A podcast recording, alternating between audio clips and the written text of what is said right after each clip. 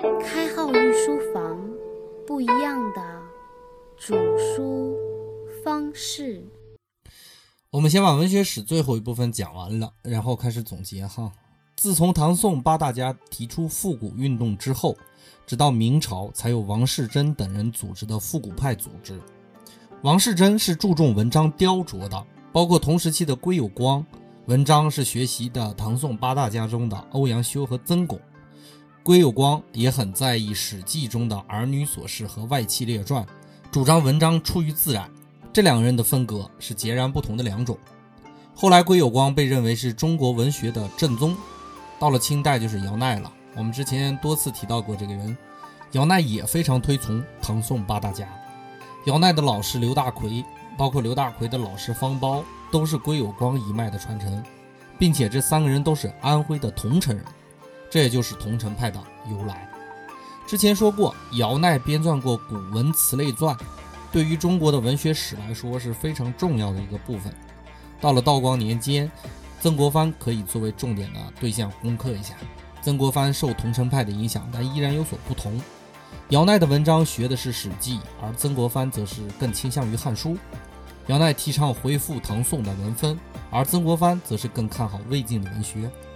曾国藩这一派系被称为湘乡派，其实也是桐城派翻译过来的。曾国藩的四大弟子之一吴志甫是京师大学堂的总教习，京师大学堂是北京大学的前身，也就是说，吴志甫是北京大学的历任校长。严复回国后出版著作的时候，都要请吴志甫作序，也是吴志甫的加入，北京大学产生了桐城派。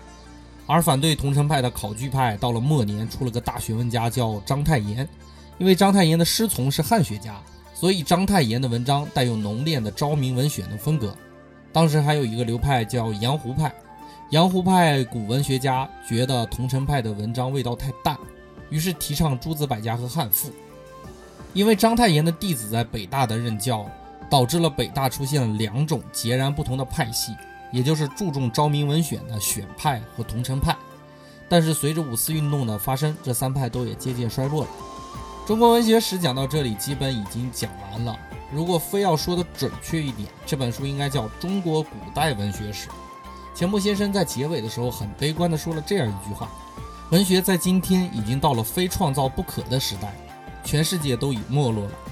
英美在今日也没有大文学家的出现，而中国近代数十年来搞纯文学的，钱穆先生认为只有鲁迅一个人。可是他的尖酸刻薄未必会流传后世。”文学是温情的，不能带有强烈的个人情绪，是要含苞待放的那种朦胧的透露情绪的文学才是真的文学。钱穆先生是这样理解文学的。开浩也斗胆说一下自己的理解哈。我认为文学是社会结构、生产力水平、政治因素等一系列因素的溢出。如果要读懂这么多文学内容，首先要对当时的环境做一个系统的分析，要站在古人的角度去理解，然后回观今人的环境。才能有自己的创作，否则只能停留在盲目诵读的过程。钱穆先生还是很谦虚地认为这本书是对于专业研究文学的人的参考用书，但是我在其中看到了很多很多有价值的总结。这并不是说开号读书多，而是说钱穆先生讲得很通俗，很多内容还是很精彩的。这也是引导我讲了二十一节文学史的重要原因之一。一句话，一个观点，不同层次的人都应该能看出不一样的味道。在我看来。文学史应该是研究文学的基础内容，这一点和钱穆先生正好相反。这大概要感谢我们九年的义务教育，让我潜移默化地积累了很多文学方面的内容，以至于现在讲起来并不费劲。而且我还试图从其他的因素反观文学史。文学史对于我个人的帮助是十分有效的。钱穆先生可以通俗地概括文学史，那么我也可以通俗地演绎《论语》，算是给自己增长了一点信心。我再引用一句儿童剧。以革命的名义中，列宁角色的一句台词：“忘记历史就是背叛。”我们不单单的要记住那些硬核的历史知识，比如哪些年发生了哪些事，而是要去体会我们发展的规律。这是完善思想的一个过程，也是与古人沟通的一个渠道。这二十一节文化史，从蛮荒的先秦时期到我们五四运动之前都有所涉及。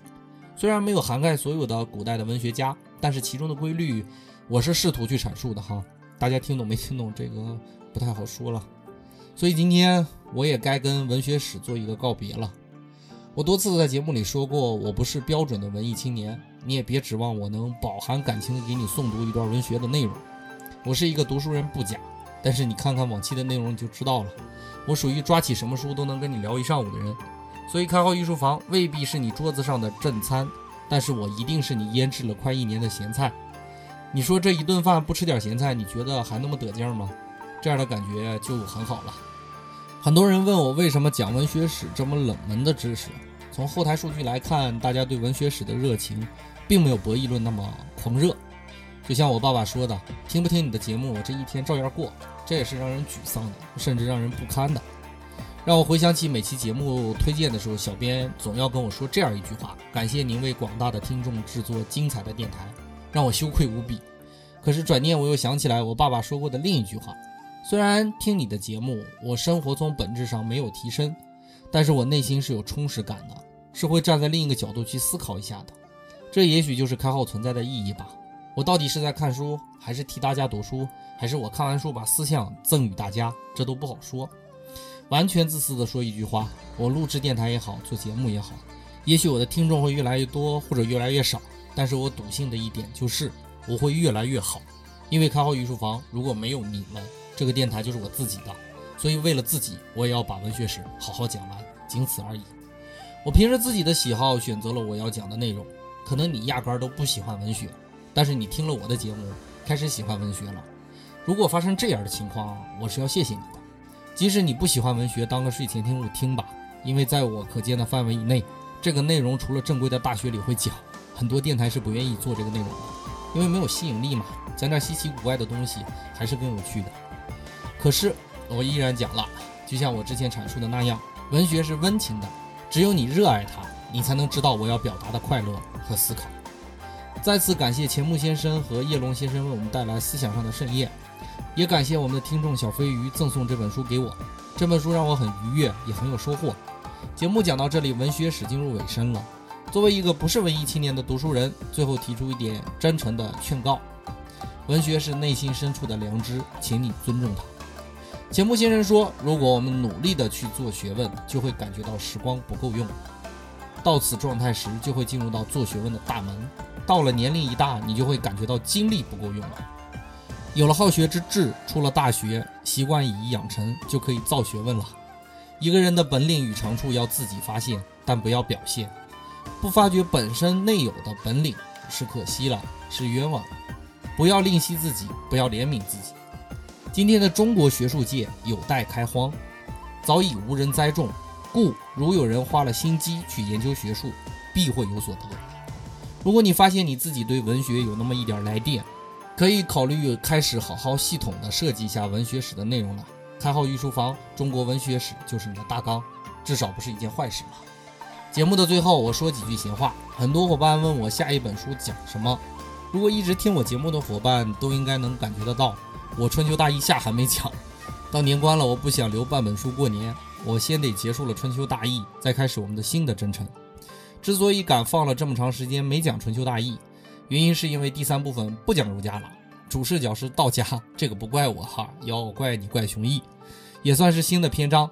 我稍作整理就开始，最晚三天内我们就继续不一样的煮书方式啦。如果你感觉吃的不爽，内容不够吃，你可以在节目介绍里找到我的联系方式，微信公众号、新浪微博、个人微信，我都有所公布。所有的问题你找我吧，我收到了问题一定会第一时间找你聊一聊的。咱们不是大 V，有时间跟你侃大山的，所以你有什么话一定要跟我讲，我不一定会听，就像很多人不一定会听开号御书房一样。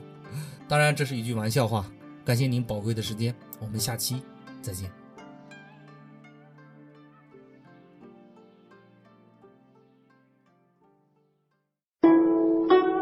开号御书房，不一样的煮书方式。